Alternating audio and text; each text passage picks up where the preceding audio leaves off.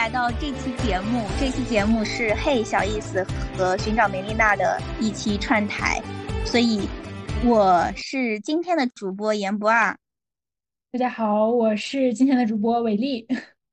对，今天我们想和大家聊的主题是关于女性职业转型所面临的困境，以及在这个背景下我们可以怎么做。其实也先想问你的，就是对你来说，为什么一定要转行？包含在转行这件事情中，呃，我们洞察到了哪些，以及可能女性在职场中的一些处境，想问一下这些你是怎么看的？其实我觉得转行，它就是我们人生的试错的一个过程。嗯，没有谁可以说他第一个选择就是对的，或者说你可以一直坚持下去的，这简直太少见了。而且你不多试试其他的选择，你也不知道你选择的那个是不是真正适合你的。所以说，嗯，转行在我看来是一件非常平常的事情，对于每个人来说，嗯，自己转行的经历其实挺简单的，就是因为我不喜欢了，觉得做不下去了，或者说这行不适合我了，我觉得嗯可以换一些其他新的行业或者岗位来试一试。嗯，去探索一下自己的一些其他的工作上的或者是生活上的选择。嗯，我是之前其实我因为嗯大学专业学的是经济学，当时其实很迷茫，因为我那个学校它经济学是开在商学院底下的，所以说它是更偏向商科的一个呃专业。然后我们是嗯所有跟专商科有关的。课程都学过，你能想到的什么会计啊、市场啊、管理啊、什么金融方面的证券啊，什么我都学过。但是我发我发发现，学完这些课，我对哪个都不感兴趣。我就觉得，嗯，我自己肯定是不太适合这些商科领域的。嗯，对，让呃提一点，就是我每次转行的契机，都不是因为，可能都不是因为我喜欢哪个去做，而是因为。我不喜欢我现在做的 事情啊，就是我去探索其他的，我可能嗯一开始并不讨厌，然后后来可能才能慢慢的喜欢上。嗯嗯，插一句，所以说大学的时候非常迷茫，不知道毕业了要干什么，要学什么。但当时我比较坚定的一点呢，就是本科毕业我肯定要出国的，嗯嗯嗯，我继续深造读硕士。但是当时也是面临选择，你读什么专业呢？你申请什么专业呢？当时上课就被我否掉了，然后由于正好大三上学期有一个去美国交换的机会，我就去美国的一个高校上了一个学期的呃经济学的课程。当时就了解到啊，原来经济学是还挺有趣的，不像我们国内这些老师教的都是什么呀，就只会读 PPT，然后。就是 PPT 都是万年不变的，每年的考试题目也不变，就非常无聊。我当时就虽然说我的专业名字叫经济学，但是我学根本就没有学到经济学的精髓吧。而由于那次交换的机会，我就了解到，哇，这个经济学原来还可以跟生活中的很多议题联系起来，还可以做学术、写文章，用一些。嗯，有点抽象的数学模型来描述生活中的很多事情，我觉得这个好有意思啊，所以我就下定决心，嗯，毕业之后就是申请，呃，美国的经济学硕士专业，而且当时是挺想，呃，走学术这条道路的，就是读完硕士还想申博的，而且我回国之后，大三下学期就开始在我们学校的一个研究院做那种助研，而且当时我特别懒的是，我人在上海嘛。但是因为不想赶早晚高峰的地铁，我就没有在外面找实习，就直接坐那种校车到我们那个自己的校区去做学校里的那个岗位，助研岗位。这点在我看来现在也挺后悔的，因为觉得当时其实也只是上了几门商科的课，就把自己就局限在我肯定不适合商科。不适合去公司上班了，但其实我根本就没有去公司实习过，我根本就不知道真正的商业商场是什么样子的，就把自己否定了。我觉得这一点，嗯，在我看来有点后悔了。所以说，如果大家嗯听到嗯还在上学或者有实习的机会，一定要去多去尝试，多去尝试不同的呃行业岗位，不同的实习机会。嗯嗯，然后这个可能是学生时代的这个专业选择吧，嗯，但是呢，后呃再一次转行是因为什么呢？因为我发现我可能自己，呃，因为我硕士毕业之后。当时也没没怎么申博，当时比较懈怠吧，也不知 也迷茫，不知道自己到底干什么。嗯，就想着再去申请一个跟嗯博士相关的叫 pre-doc，呃这样的一个职位，所以我就去了。呃，也是比较偏学术的嘛，等于说还是在学界里边。嗯嗯。完了，干了半年多就赶上了。疫情，我就回国，在家就是天天的，就是看 paper 啊，然后什么写写写写代码呀，就跑数据呀，我就感觉，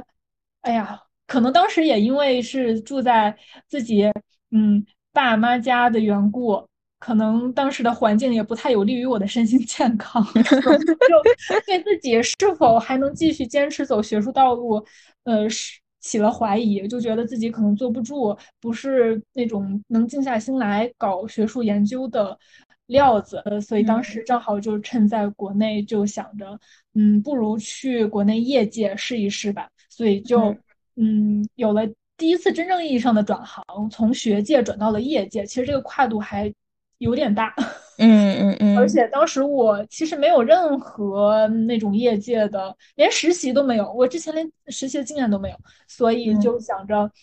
嗯，转了一个比较当时很热门，现在依然很热门的数据分析行业。而且我之前干的可能跟数据打的交道也比较多，所以可能这个比较适合我。嗯，当时是学了一些软件儿，像什么 SQL、Python 啊，自学了一些，然后就去呃。什么投简历面试了，就很顺，就找到了。可能面试第一天吧，就投的第一家就就就过了。当时也没想太多，就去了。嗯，反正也是在上海，我自己还是挺喜欢上海的。而且那家是做呃消费行业，也是偏奢侈品的那种，我觉得还挺新奇的。而且，呃，他是做酒的，我自己特别喜欢喝酒，当时就是挺任性的，就。凭自己的爱好就选择了这个公司，就去了，嗯，干了不到一年吧，嗯，又经历了第二次转行，为什么呢？因为当时，呃，经历了上海疫情，被封在家里，封了两个多月，呃，就感觉自己突然就反消费了，对 消费主义产产生了一些迷思，觉得自己哎，这两个多月在家里不消费，我过得真的很好啊。然后有有一些就是，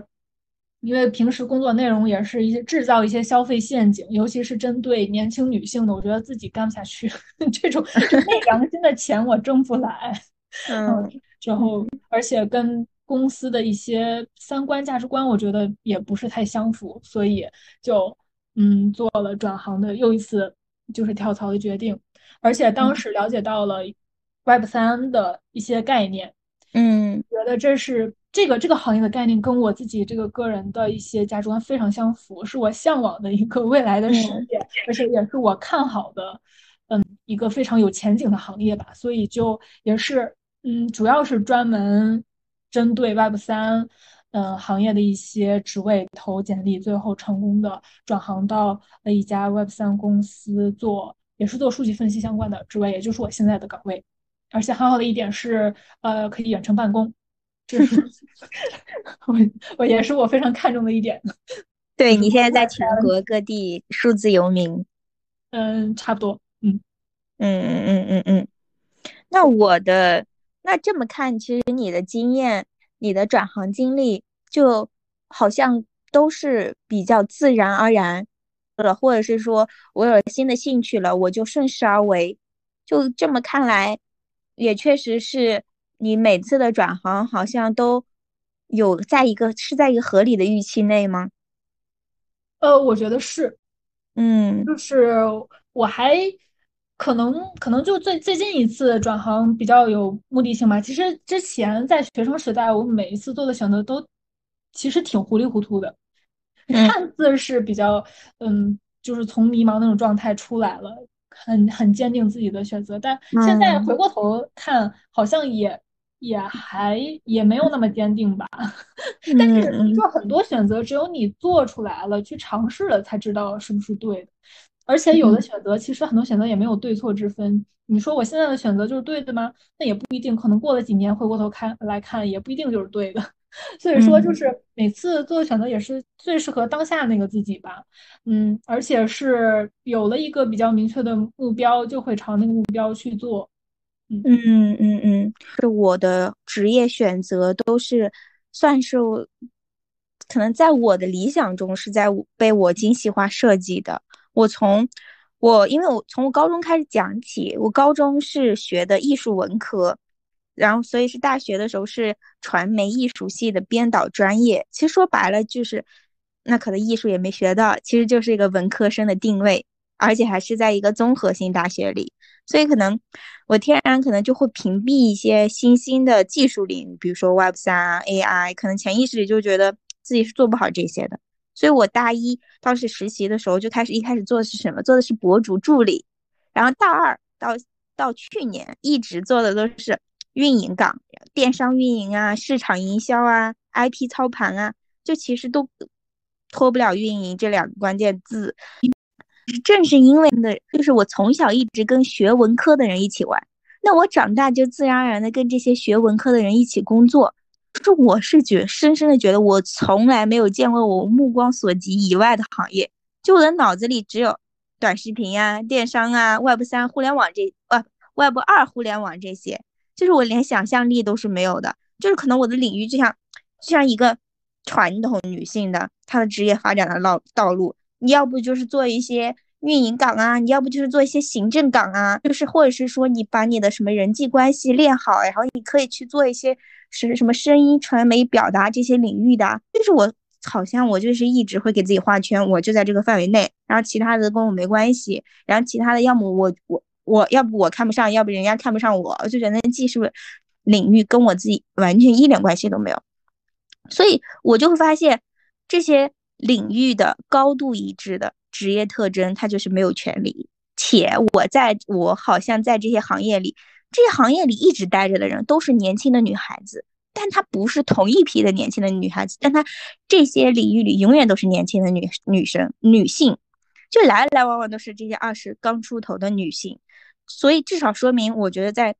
这条路就是在职业晋升上就是有问题的。所以我去年，嗯，毅然决然的从算是从互联网这个运营的这样的一个大的范畴里。我去年出来去了广州的一家创业公司，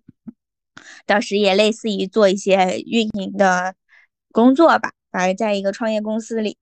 但是我转过这个小脑筋之后，我还是决定回互联网。但是这次没有做运营岗，是选择了做销售的岗位。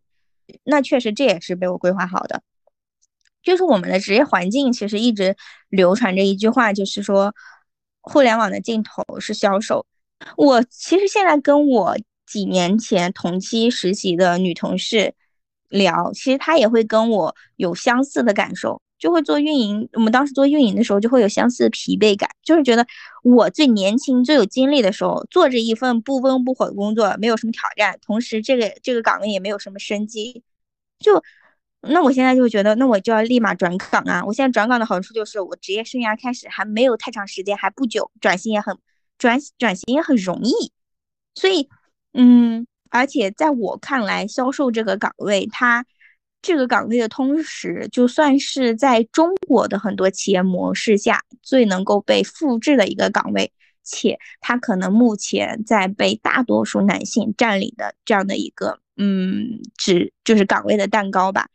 就是我可能觉得销售，它一定是任何一家公司业务生长最不可替代的人，无论我未来创不创业。我都可以用我现在工作中的这些解题思路，去作为底层的逻辑，去作为软性的能力，去复制到任何一个地方。且，那我如果创业的话更好了，就是因为现在，你看现在创业公司的老板大多都是销售出身。四，我觉得很多时候都是你没有相同的经验，可以从过去的，嗯，公司复制过来的话，你很难在新的公司。嗯，拿到这个机会，或者是说，可能在中国的企业的模型，它就是说，很多新新小企业的它的一个产生本身就是从这些在大的平台上，它挖掘一些人，然后让你的经验快速复制。我们是没有什么生产能，我们是没有什么创造能力的，就有的都是这些生产的能力。嗯，你说到这个，我有想到，呃，我跟前司的老板就是意见产生分歧的一点就是，呃，我觉得他是想把我培养成管理型人才的，然后他自己也是这个思路，嗯，他是想往管理那个方面走，他不想就是专钻研技术。他想钻研的是管理能力，然后他给我们灌输的思想都是什么呢？就是你不要干那些技术的东西，你要是你只有成为老板，就是你要掌握怎么管人的技能，要要要让那些技术人才替你干活。然后我我自己的看法是什么呢？我是觉得现在这个时代可能跟过去不太一样，过去可能真的是你需要通过一些，比如说。呃，一些管理的能力，你就能够呃走到那个那个高度，那个那个职位。但是现在我觉得技术是越来越重要的，你只有掌握一门别人都没有的呃技术，或者是你的技术比别人更精进，嗯，才更有利于你之后的就是整个人生的发展。但我觉得也看啊，我觉得这个没有对错之分，这个只是个人的，就是走的道路不同。的的区别就是你走那种管理的道路也有成功的，你走这种专精技术的也有成功的，只是不同的选择而已。我觉得，嗯，但是在我看来啊，可能我自己是不太善于 管理的那种人，所以我可能选择这种技术的道路。所以当时也是也是我呃选择离职那家公司的一个原因之一吧。嗯嗯嗯嗯嗯，理哎，你是理科生吗？哦，其实其实我高中是文科，但是我大学就是被录到了一个文理兼收的经济系。但是呢，我当时选文，我也是就是任性选的，不是因为我擅长文科不擅长理科，我只是因为当时不喜欢化学老师，我们的班主任选 了文科。是，我觉得我骨子里还是蛮文科女的，就是。虽然我感觉啊，自以为自己没有怎么被社会规训，但我觉得就冥冥之中，我放弃了很多东西。就我，我小时候就觉得我要学传媒呀，哎，我要表达啊，或者是说我要当那只孔雀啊，就是在每个女生小时候的那种梦想，就是就就觉得我自己是要站在那个站在那个台上，我去挥挥动我的小裙子的。当时我就觉得我的那个，我当时那个职业使命是那样的，所以我觉得大多数的女性她在上学的时候，她就很被规训和印那种刻板印象框中，我根本就不会去想那些新的领域，然后也不会去想那些新的角色。嗯，对的，对的。嗯，本来其实这个社会从我们从从小开始就在劝女生去学文嘛，就是离。那些顶尖的技术越远越好，都是在劝男生啊，从小就给他们报什么数学班、快班，都是这种；要不就是那些体育的特长班，给我们女生报一些什么唱歌、画画、跳舞的这些班。有有一个有意思的事情，我突然想起来，就是我妈，我妈一直后悔到现在，可能二十多年了。一件事情是什么呢？就是她从小，呃，听信我们邻居。也是一个跟我同班同学的妈妈的话说，女孩子不要学奥数，学学奥数太累了。完了，她就没有给我报那个奥数班，他一直后悔到现在。我哎，我当时还没有感觉到啊，因为我一直后悔的是什么呢？我一直我因为我从小他也给我报了舞蹈班，但是到了初中就就没跳了。我一直后悔的是为什么初中不给我跳。到后来就是高中还可以有什么特长生那种艺术特长生的，有那种特长生，可能我还能去个更好的学校。我一直后悔的是这个，我就发现啊，归心的到底是谁？我好像被归心的更更深一点啊。然后我是前年才醒悟过来，原来我我妈妈那个后悔的点好像更应该是更更对啊，就是女孩怎么不能学奥数了？怎么不能学数学了？所以他们背后让我们选择这些唱歌跳舞这种传媒，或者是这种让我们站在台上的这种给人伴舞的这种角色，它背后的那个点是什么？就是刚才刚才突然想到了一个关键词，就是说他希望你作为女性，你就要你就是要体面。嗯，其实我觉得每个人他骨子里的那个我要体面这件事情，就已经在感觉在东亚人心中都是科研稀废了。比如说，我现在在一线城市里面，我就发现我认识的女性，她大概率都是做营销的，都是做运营的。对，在上海，尤其是就是不是做不是做什么市场的，就是 marketing 的，就是做 营销的。就是不要问你，你要不在快销，要不在互联网。然后好像就是一群高学历的女性，然后在一起疯狂的卷，然后这个赛道，然后给一些消费品啊，给一些什么广告产品啊，做的越来越好，就感觉我们那个在这个职业生态中的女性也是花枝乱窜那种感觉。而且我 就完全只能靠自己去探索，去去延展自己的这种边界，嗯，就很难。嗯，而且我觉得我们也不会就因因此内心有了这些，嗯，那些埋的那些潜意识的规训也好，我们也不会主动去选择那些看起来更辛苦、更有挑战的工作了。所以说，你现在是销售销售岗位对吧？而且这个现在这个岗位其实是被男性占主导的。我就是销售应酬很多，是吧？所以我选择来互联网当销售，而不是去一些小的创业公司或者是一些嗯在业界不太知名、不太 top 的公司去做销售，因为那样的话酒局非常多。因为因为在一个公司没有足够的资源下，销售只能混圈子。但是可能像我们这种呃传统的互联网，坦白说，应酬几乎是也。不太有的，因为你你不需要通过呃你自己完完全全你自己开源节流的模式下去寻找这个新的一个行业内的模式，只是说你大概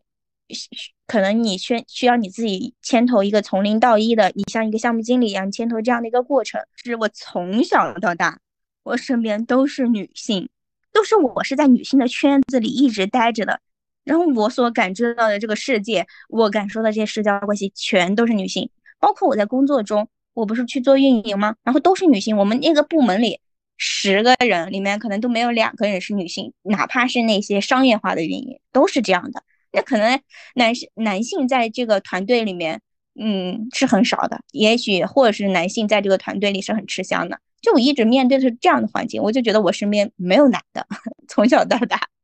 都是这样。然后我做我来我来了这个销售的岗位呢，我就发现我的世界变了。我觉得我如果我选择任何一个运营的岗位，或者我原先的那种类似的岗位，就或者是传媒啊、做文案，我一生都不可能接触到这样的一类人群。但是我现在这个工作里，我就觉得就好像是你高中的那种理科班，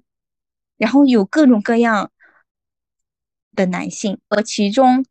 在我的职场中，蛮不适的点是，我觉得要不就所有的人他都很，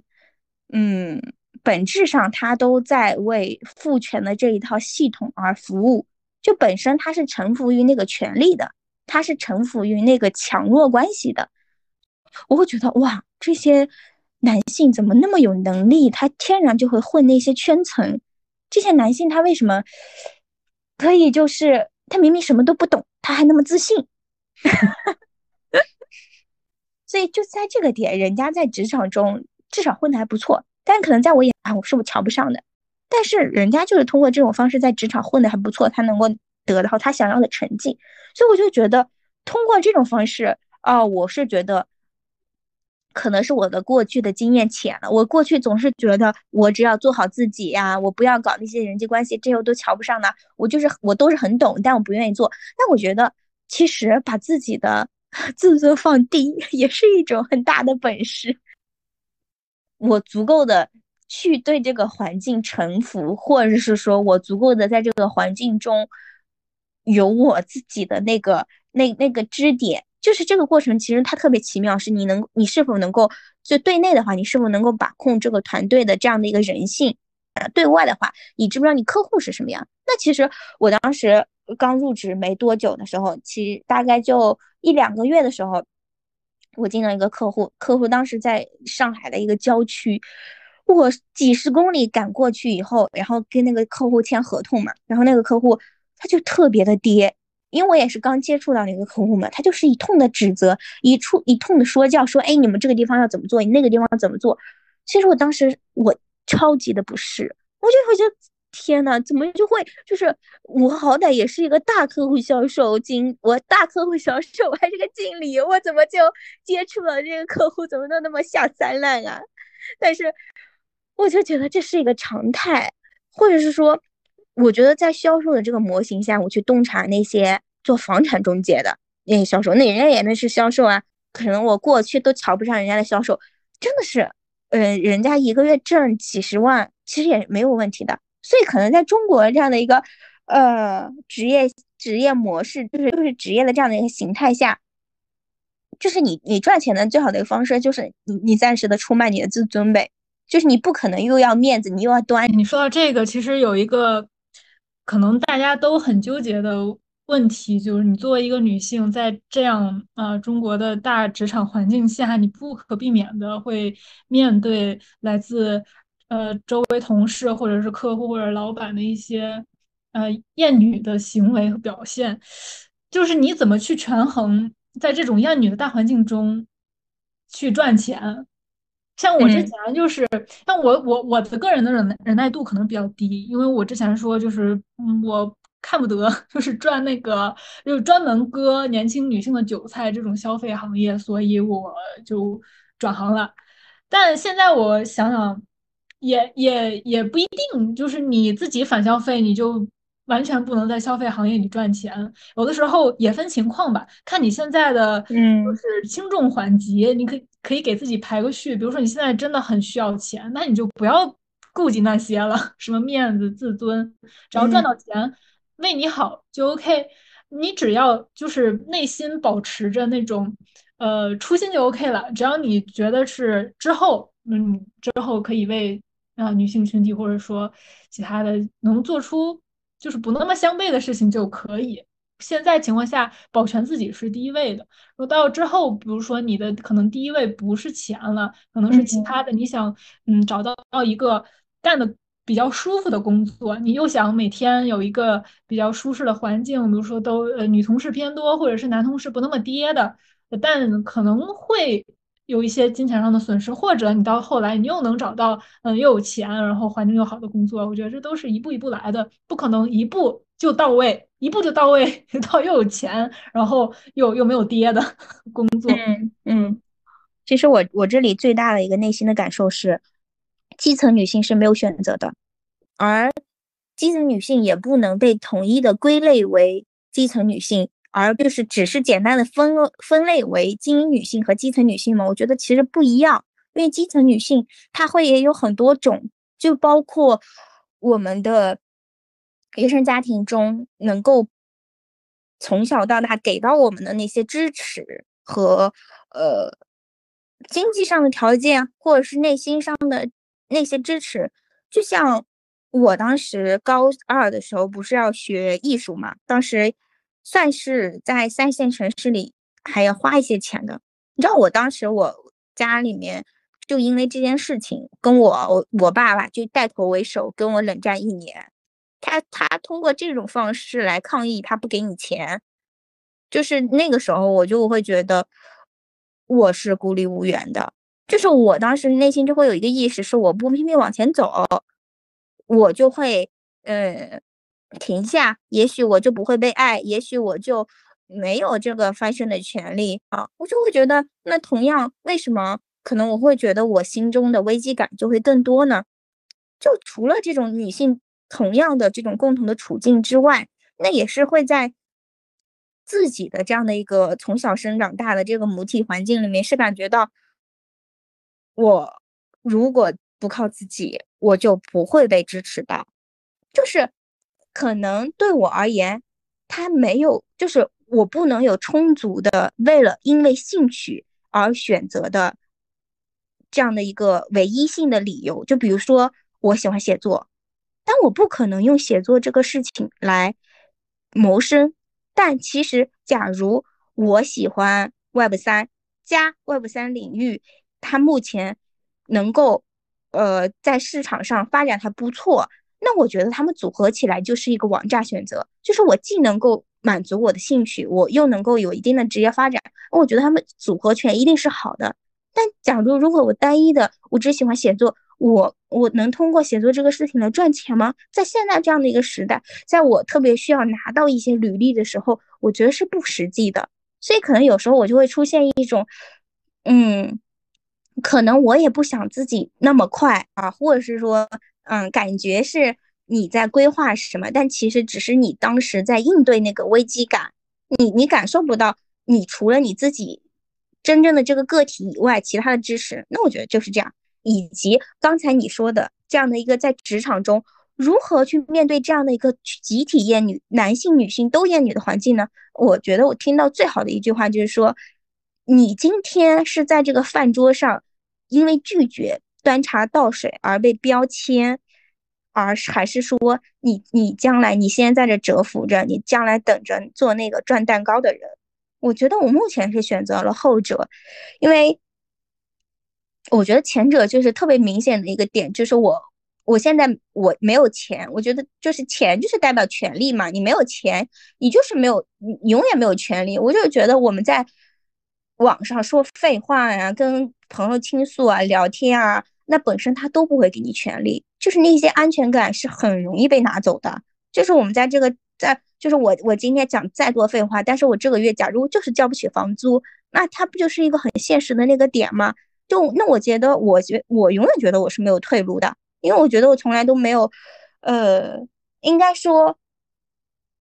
因为没有选择，所以觉得没有退路，因为你一无所有，所以觉得你没有退路，你只能就是就是往前走了，就看你去衡量什么事情能够给你最高的性价比。那在这个问题上，我还能考虑啊，今天。我被他厌女了，今天我被那个精神男人我背刺了一套。我想的是这些问题吗？我觉得更多的我想的不是这些问题，正是所以这正是因为可能在有些时候，在女性主义的角度，我不敢去深想，但我因为我觉得很难，就是这个感觉。嗯，对，其实你刚刚说的那个就是很好的例子嘛，你是选择，呃。翻脸但是不端茶倒水，还是选择就是蛰伏着？那男人都知道卧薪尝胆，这些例子太多了。我们也要学会，就是先为自己着想吧，先看自己的当下的利益是什么，嗯，然后再去想其他的。而且我们其实你刚才也提到那个精英女性和基层女性嘛，那有的时候我们也比较容易站在精英女性的立场上去指责那些基层女性。哎，你为什么不去呃反抗？为什么要给她端茶倒水？嗯。就很站在不同的处境，就很难为对方着想。当时他能有别的选择吗？所以说，就是也不要对这些女性太苛求吧，对他们要求太高。而且，呃，我想起来，我们一开始参加的那个就是女性转行的活动，嗯，呃，主要也是比较精英阶层的女性给我们分享的一些转行的经历嘛。然后从他们的分享的一些话语啊，一些呃主题，我就能感觉出来，他们其实是确实是很精英视角的。他们觉得，嗯，你转不了行，你不行，你赚不到钱，你到不达呃到达不了高位，是因为你个人的能力问题。他们就非常忽视女性群体性的，嗯，在这个求职和工作对工作环境中的困境，他们是很拒绝承认这一点的。所以当时我也问了一个问题嘛，就是说他们会不会有这种恐弱症？而且我觉得他们虽然知道上野千鹤子的这个名字，但是他们完全不知道恐弱是什么，他们把恐弱就完全理解成是自己是个人层面上的软弱，我怕自己不够。不够强，但其实上野千鹤子说的恐弱，是我们整个我们这个女性群体拒绝承认我们作为一个群体，呃，在整个社会中处呃面临的这个弱势的处境和地位，他们是拒绝承认这个事实。嗯，所以我觉得，呃，当然啊，我我是非常认同这个上野关于恐弱的这个观点，但是之后。他说的女人，你要要女性像就是成为弱者也一样很好的那个生活，就类似这样的话，我是不认同的。第一步当然是承认厌女，承认恐弱，但是第二步，我们绝对从个体层面，我们不是弱者，我们是非常有生命力的，我们非常强的，我们一样，虽然呃先天条件就是客观的环境都对我们不利，但是我们一定比男性更强。嗯，我觉得这是一个现在就是现在工作环境中，尤其是很多高层的呃女性，她们是意识不到这一点，她们把自己个体性的成功爬到高位的这个经历，完全归功于她们个人的努力，嗯，就是忽视掉这个整体性的困境。我觉得这个是对我们基层的女性是更加困难的一件事情。嗯，所以你刚才说。就高层女性这一点，是我们即使身居高位，就像你说的，不是一把手，她都会成为一个边缘人物。对，因为据我的观察，其实很有意思啊，就是呃，我听过很多身边的朋友在讲述他们经历的酒局，就是自己是身为女性嘛，嗯，永远都是那个端茶倒水，也不敢张口说话，发表自己观点的那个角色。但其实我之前我没有经历过太多酒局，然后在我前司经历的为数不多的酒局上，其实性别是互换的，因为我我们当时乙方嘛，对接的甲方公司是全女团队，从 boss 到下面的小喽啰全是女生，嗯，然后我们这边就是，嗯，大 boss 二 boss 都是男老板，然后我们也有像我这样的女性的员工，还有一些其他的。其实他们是被当做花瓶的男员工，因为他们长得帅，就被我老板叫来 喝酒吃饭。当时我就觉得这好有意思啊，因为其他的饭局，一些传统的经典的饭局，应该都是呃，因为你是女性才会被叫来陪酒陪酒吃饭。但但是我们当时是因为男的，当时我是这么想的，性别互换了。但我今天不是这么想了，即使性别互换，男生跟女生的处境仍然是不一样的。当时那个嗯长得帅的男的被叫来，他依然是有他自己的主体性的。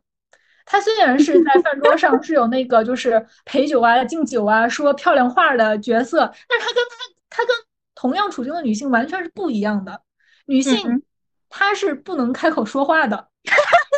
女性张口说话是没人听的，或者说她就不被允许说话。但是那个男的虽然他也是一个。就是看起来是边缘角色的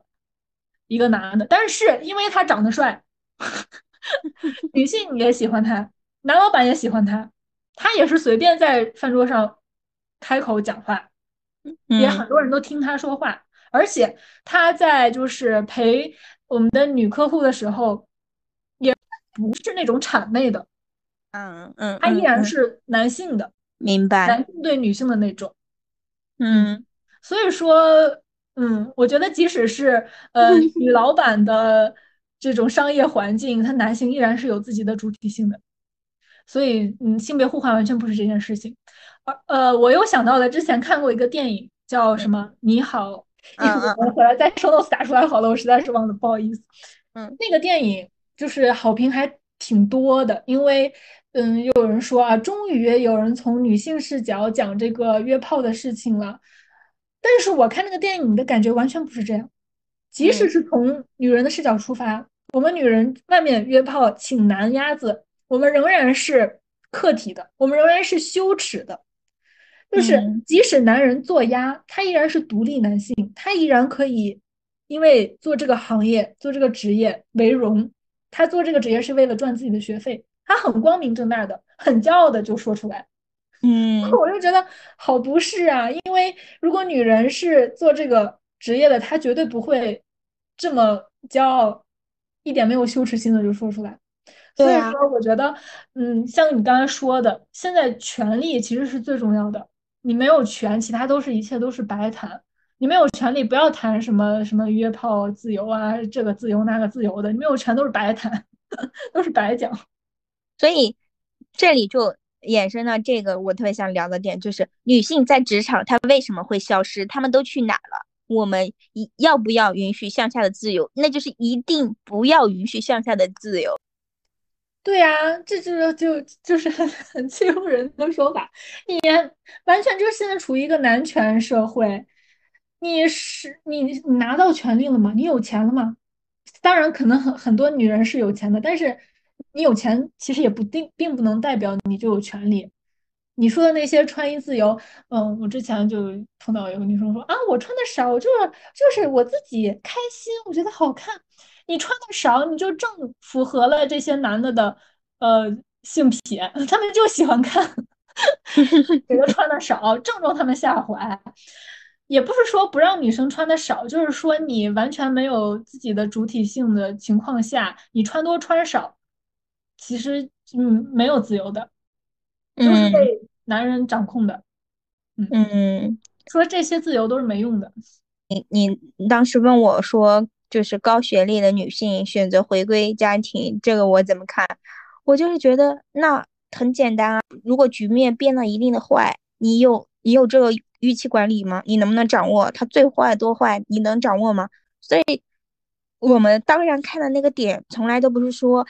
你回归家庭本身允不允许你这个行为，而是你这个行为背后它所可能在未来带来的价值是什么？你能不能承担？然后你再说那些一开头的话。对我看过很多帖子，说自己又是什么九八五啊，又是国外常青藤的。常春藤的常青藤的常 常青藤常青藤的那个学历，要当家庭主妇啊！我看到这种帖子，我要气死了。我当时就很能体会，呃，张桂梅校长看她的学生当家庭主妇，痛骂痛骂她的女学生家庭主妇，我非常能体会到这种感觉，就是我花那么多钱，给那么多教育资源。你最后回来就是为了给男人，呃，做饭、生孩子，那你就别去读这些书啊！你这书都读到哪里去了？嗯，而且，对，而且就是他们会狡辩啊，我就是选择回归家庭是我的自由啊，啊，我也没有碍着你的事啊。那确实，你选择，嗯，首先你侵你侵占了这么多，挤占了这么多教育资源，对吧？然后你用完这些教育资源。你又回归家庭，你去辅佐你的老公，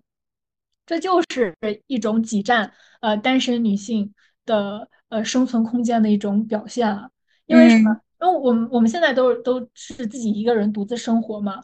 嗯。尤其我是居家办公、远程办公，一日三餐，我最愁的就是每天吃什么。一日三餐，然后就是做家务。其实做家务做起来很费时间的。也很头疼的。你要想，哎，今天天热，赶紧洗衣服、晾衣服，然后哪天，哎，我该换床、该换床单了，完了那什么什么的。其实我在家，我这一天很多时间都是用来想这些事情的。我专注于工作的时间其实没有那么多的。但是如果我是一个男人，我是一个有一个家庭主妇老婆的男人，我需要考虑这些东西吗？我可以专心扑在工作上，我一天干十二个小时都没有问题。因为我衣来张不对，饭来张口，衣来伸手啊，这些我老婆都为我就是全权就是包揽了，我完全不用考虑这些。那你一个家庭主妇，你一个自由选择回归家庭的人，去辅佐一个男人全身心的投入到工作，就是变相的增加这个职场对于单身女性的歧视，尤其是未婚的。嗯，确实，对啊，在在你就是招聘的时候。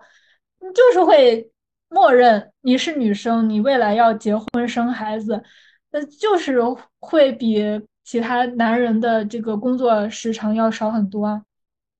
嗯，这导致的结果就是这样啊。所以不要那些结婚的女性选择回归的女性，不要再说啊，我对其他女性完全没有伤害了，你们伤害太大了，好吗？我现在在职场中就非常的感受明确啊，因为我基本上的同事女同事都是三十加以上已婚已育的人，就可能我跟他们在一起，就是如果组成饭搭子的话，大家可能都会跟我聊家庭呀，聊聊孩子啊，就完全是我发现那些职场中还能留下来的女女性，她都得是又能照顾好工作，又能照顾好孩子，说不定还得照顾上老公。就是他每天聊家庭琐事的时候，我也感觉到就是男性完完全全就是隐形的。那个失望去哪了呢？那只有自我阉割啊！就告诉就告诉自己是啊，我是不是不够好？我要对我的孩子更加上心，还是说啊，我其实我老我婆婆不够好，是但我老公已经够好了。然后在这种这种讲的东西就让人特别疲惫。但是每天就去看他们的这些环境的时候，你你觉得那些女女性是不清醒的吗？我觉得是完全清醒的，她只是觉得我选择不看。上次有个特别搞笑的这个事情就是。一个女女同事，就是 她让我给她推荐书，然后我给她推荐了王慧玲的《基层女性》，然后她说我不能看，她说我不能看这个书，她说我已经被婚姻和家庭害惨了，我已经不能看这个书了。还比较坦诚的，还能直白的说自己被婚姻害惨了。对呀，就是我我觉得可能。结婚这个事情感受不到，感受不到就是自己，呃，在家庭中受所受到的那种挤压。但是生孩子一定会，因为，嗯，一一生孩子动不动就牵扯到上下三代这种事情，就这种交集、这种交互，就这种足够考验人性的时候，一定是，一定是这样。你就特特别失望。所以我就觉得，女性啊，无论是我们这种单身女性，还是说那些已婚的女性，我觉得每个女性在职场都是得自我阉割的。都是我们都成为那个无形中被边缘化的人。那聊天的场合，每天在职场中，他大声讲话，大声的怎么怎么样去去引导话题，或者是呃看起来很强势的，那一定都是那些男性。你就会觉得，嗯，所以这可能就是我前段时间的那个困惑吧。就是我是觉得男性的游戏无聊啊，我他们他他们喜欢通过混圈子的方式去占领领地。就在我看来，可能就像是那个场景，就是小狗撒尿给自己画画个地图一样，那种无聊的。所以我当时想离开，我想避开这个群体，但还是之前的问题，就是我离开了之后呢，就是那我回到我自己的那种过去的那种生活的那个同温层，但问题本质丝毫有改变吗？所以我就觉得，我哪怕要给父权社会添堵，我也要在这待着。所以我就觉得，个体的愤怒，我就是我的愤怒是有力量的。我觉得我是能够感觉到，无论我自己也好，呃，我觉得不算和解，是我能够知道这个局面是什么样的，然后以及我能够感受到我的同事因为我的一些态度，他而对你因怕而生出的一丝尊重吧。嗯。嗯，呃呃，所以说你说的自我阉割是女性在职场里怎么样？就是没有自我吗？还是什么意思？就是必须要有职场妈妈，没有职场爸爸那种，还是什么？嗯，这种自我阉割，你我觉得，如果你单独问我是哪个方面的话，我我真的都我一下我突然都答不上来。我就其实我我是蛮反感。嗯就是在单位同事每天的话题只有自己老公儿子那种，我觉得我并不想听哎，而且工作多谈点工作好吧，就即使是生活我也不想听你的私生活，就很很多很多女性她们结了婚之后，好像生活重心就只有家庭了，都 嗯，我觉对对对，我我当然不喜欢，但我觉得这个。就是蛮国内的一个职场中。非常非常经典的一个画面，就也许是你通过你目前的职业选择，你你的同事目前也也不是这样的。那我想想，觉得哪些点，嗯，自我阉割呢？就就是前段时间我不是跟你说，就是当时因为我那个性别问题，我当时在我们会议室里第一次，我觉得工作好几年来我第一次生气。就第一次公然的表达我的愤怒，就是因为我当时我的 leader 说，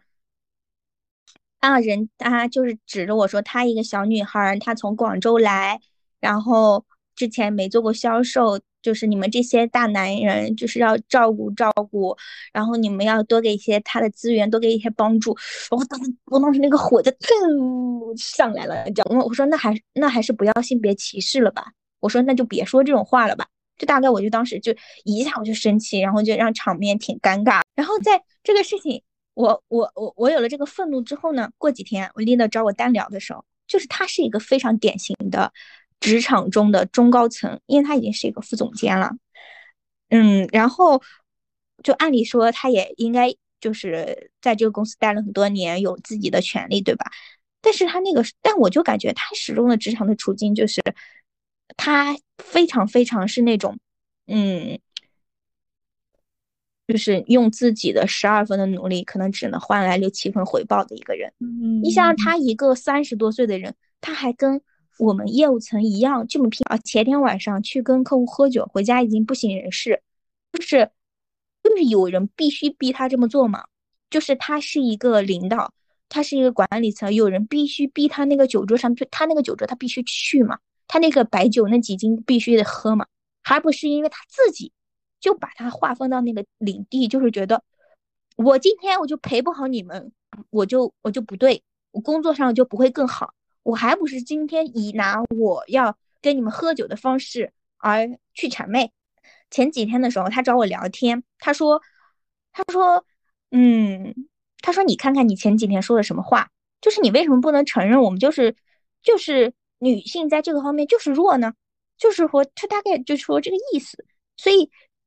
我就会觉得在他的这个处境上，他说出这个话太正常了，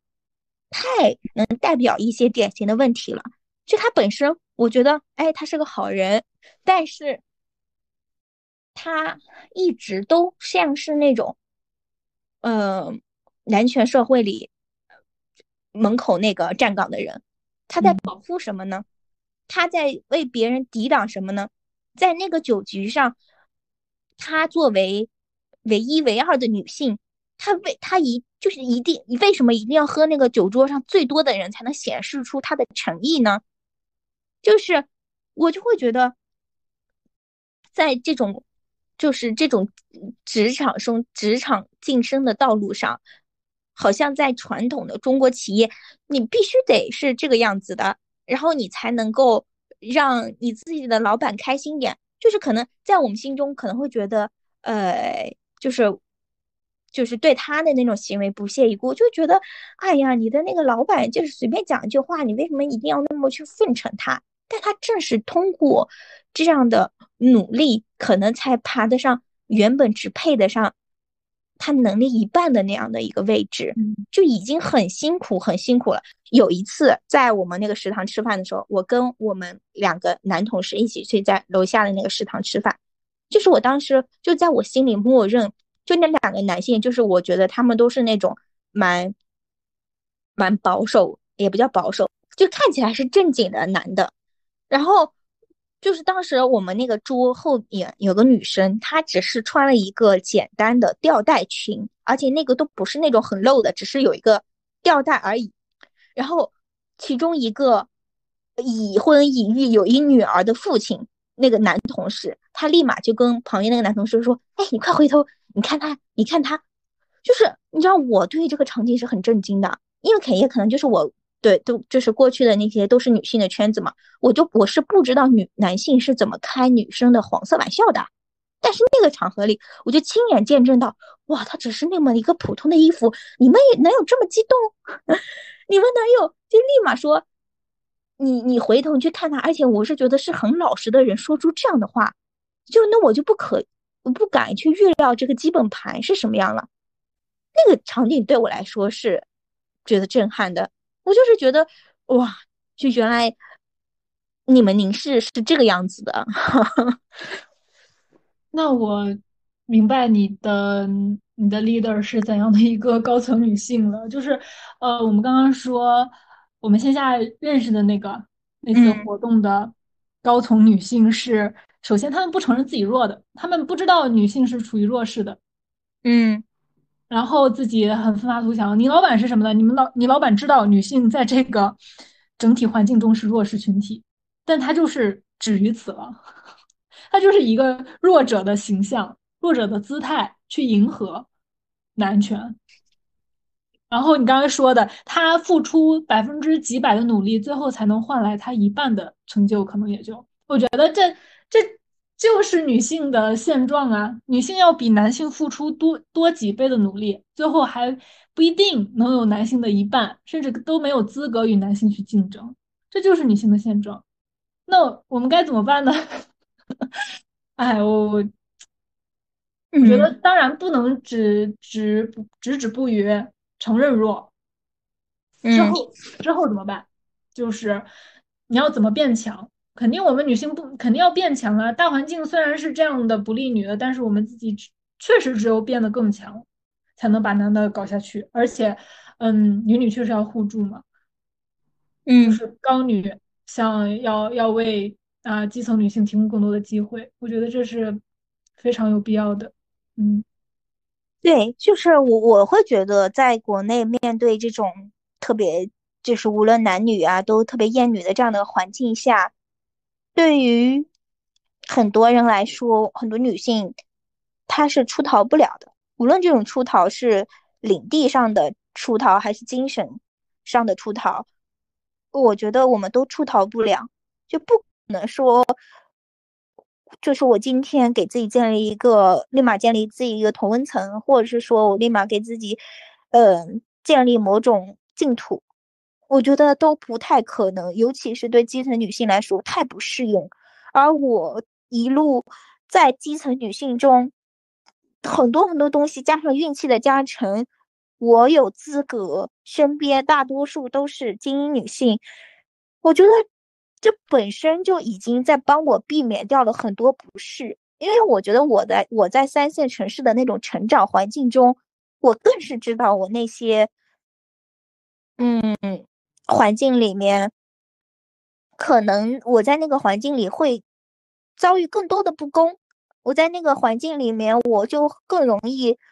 呃，没有穿吊带出门的资格都有可能。所以我就会觉得，嗯，小到我一定要在一线城市里去生存，就是尽可能的通过这个城市的包容性，给到我提供更多的安全感。所以我就觉得。我就无法，我我不无需去自证女性在职场中怎么去边缘化。我我们部门，我们 leader 就大家也会公然的说，我要招女生进来呀，就是给你们这些绿叶招更多的鲜花呀，就类似于那种各种各样的话。就我每天面对这个东西的时候，我就是我唯有的一个方式就是屏蔽，就是我不去声响他这句话，我就我就把它。想象成他就是无意识的，他无意识的脱口而出那句话，就是如果我觉得我要去在这个环境里面去锱铢必较的话，那我就觉得我去计较的只有我自己，我攻击的只有我攻自己，因为人家觉得在这种环境下，你才你你挑出这种不公，你才是那个神经病，对，所以我就觉得，既然我今天在这个位置上，我是一个一线，那我就，呃。尽可能呢把业务做好，或者是说，呃，通过一些模式也学习他们去建立圈层、去结识人脉的这种这种社交方式，是我们也通过团结的方式去集结一到一些我们能够集结到的东西。那在这个过程中，去去接受自己就是自我阉割的，或者是说在这在这个过程中。我们就就是暂时性的放弃那么自我，因为我也非常能够观察到啊，身边只要有女性主义觉醒意识的这些人，他就会某种形式的消失。我不知道这种形容合不合适，但那个点就是，因为女性主义的那些，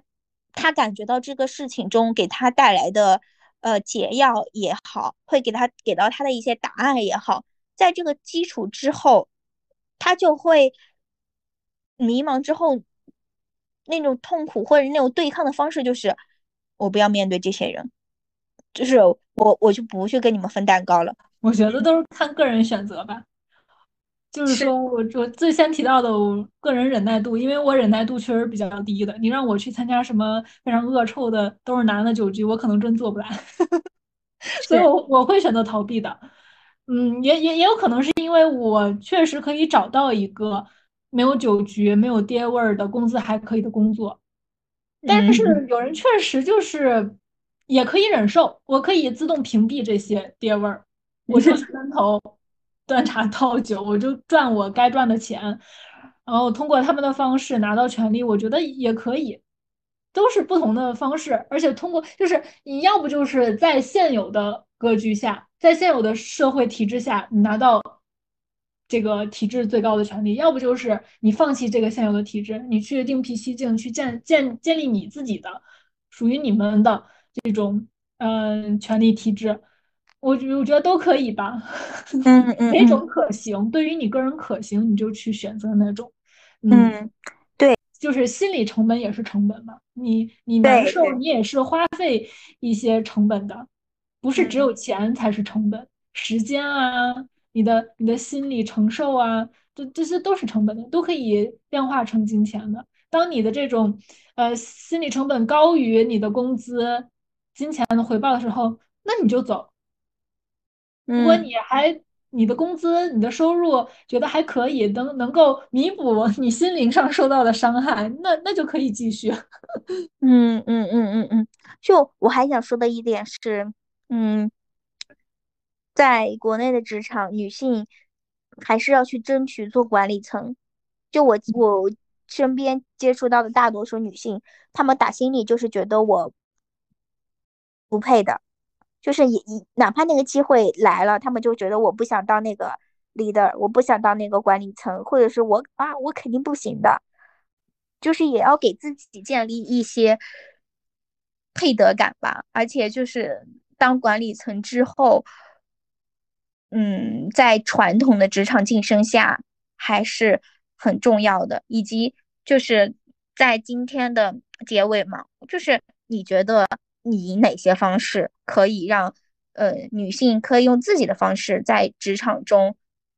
给给出自己的那个投票权？你觉得是有哪些变革方式？呃，首先我是比较我个人啊，我个人是比较赞同那种消极反抗、右脚投票，就是我受不了我就走，我也不想跟你耗，因为我自己可能没有那么多的精力跟能量跟你耗这些。嗯嗯嗯，分享一个。求职求职经历，我虽然觉得自己在整个工作的历程中没有经历过太多的性别歧视，但我觉得这肯定不对，肯定是或多或少都有，只是没有那么明显，只是没有显性的性别歧视，隐性的性别歧视肯定到处都有。比如说我之前有一个面试，他那个老板在视频里边线上面试，直接问我，啊，你是单身吗？我当时可能因为我还没有拿到 offer，我想先拿到这个 offer，可能作为我去 argue 别的做的这么一个 底牌，所以我当时没有反驳。但我现在有点后悔，我管你什么呢？我说我就应该反驳说，这跟我这份工作有什么关系吗？我，就各我我能感受出来啊，面试我的老板啊都是男的，我也能感受他那种就是中年男人散发出来的恶臭味。嗯，这是我后悔的一点，我没有当时反驳。还有就接下来也是面试的一个男老板的，然后他让我自由提问嘛。当时我是已经拿到了心仪的 offer，我就这份工作我就无所谓，我就是想随便说话探探底。我就问了这样一个问题，我说也是 Web 三的，我就问他，嗯，你觉得现在 Web 三的行业，呃，女性工作者多不多？就是你怎么看？我问一个男的这种问题也是。也是自找没趣，他就说啊，他没有觉得呃这个行业的女性很少啊，在给我在那给我举例什么什么什么都是女的呀什么的。我说哦，我也没有反驳，毕竟当时我还没有进入这个行业。但是进入这个行业之后，据我的观察发现，嗯，女性从业者是真的少，而且嗯，女性就是在这个行业里边呢，也是挺挺厌女的、媚男的，这是我的观察。嗯，当然是他们男的感觉不出来的，即使他们感觉出来也不会说的。所以说，就是你回到那个点吧，你没有感，你没有经历过性别歧视，只是因为你没有感受到，只是因为它不够明显。各种隐形的性别歧视是一定存在的。嗯，我们不要否定这些。嗯，还是那那句话，不要否定女性群体性的困境。嗯，要承认。这个现在这个大社会环境下，就是对女性各种都是不利的。嗯，然后刚刚刚你也说嘛，就是肯定也不是每个人每个阶段都能够用脚投票的。我可能就是现阶段只有这个选择，我只能通过嗯这个工作来赚到一定的嗯积累一定的财富嗯，才有别的其他的更多的选择。嗯。那我觉得，那就也是先先忍着吧。嗯嗯嗯嗯嗯嗯，然后呃，还有一个就是，如果你只有现在这个选择，你要思考一下，是不是因为呃自己有一定的局限性，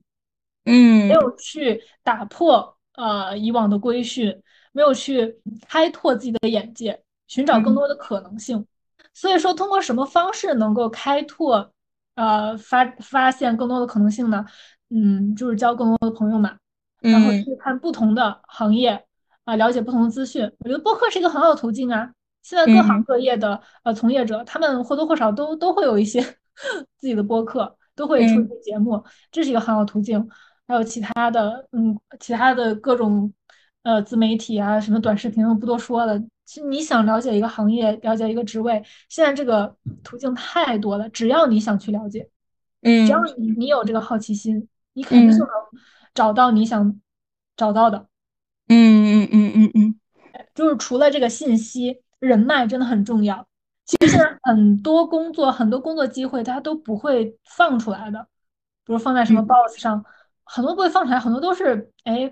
嗯，那个哪个朋友说发个自己的朋友圈啊，或者直接就是在哪个群里说，嗯，哪哪个老板要招什么职，招什么岗位了，都是这些通过私域的。途径放出来的工作机会，嗯，有很多这样的，嗯，工作都是这么找到的。嗯嗯嗯嗯嗯，就是我觉得我一些，嗯，找工作也好，或者是在职场中的一些工作属性的 tips，就是第一就是包装自己，嗯，就无论是我创业成功的前辈也好，还是呃。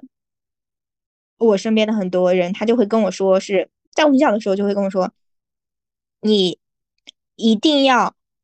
就是你不是准备好了才去做，而是在做的中去准备好。就是你不管你是不是那回事儿，你得让自己看起来像那么回事儿。就是像我今天，假如我去面试一个工作，也许我不自信，但我就会说，嗯，我田老板是多么的赏识我，在这个工作中，我觉得自己做的多么的好，在这种过程中。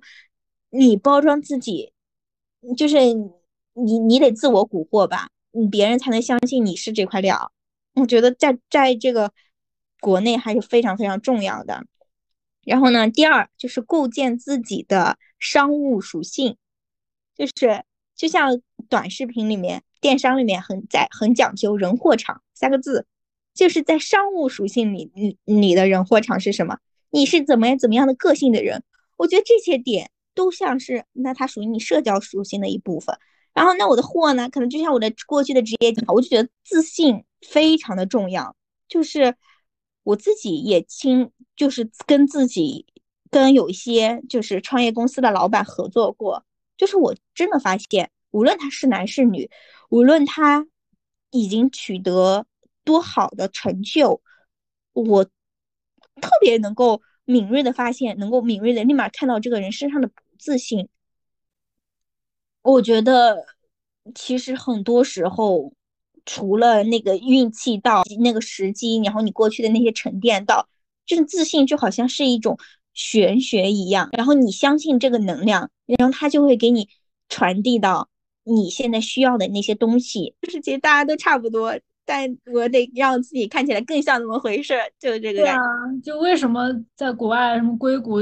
现在已经是印度人的天下了，印度人太会说了，好吧？他们不会也把自己说的好家伙，天花乱坠一样，就是那句话，fake it until you make it。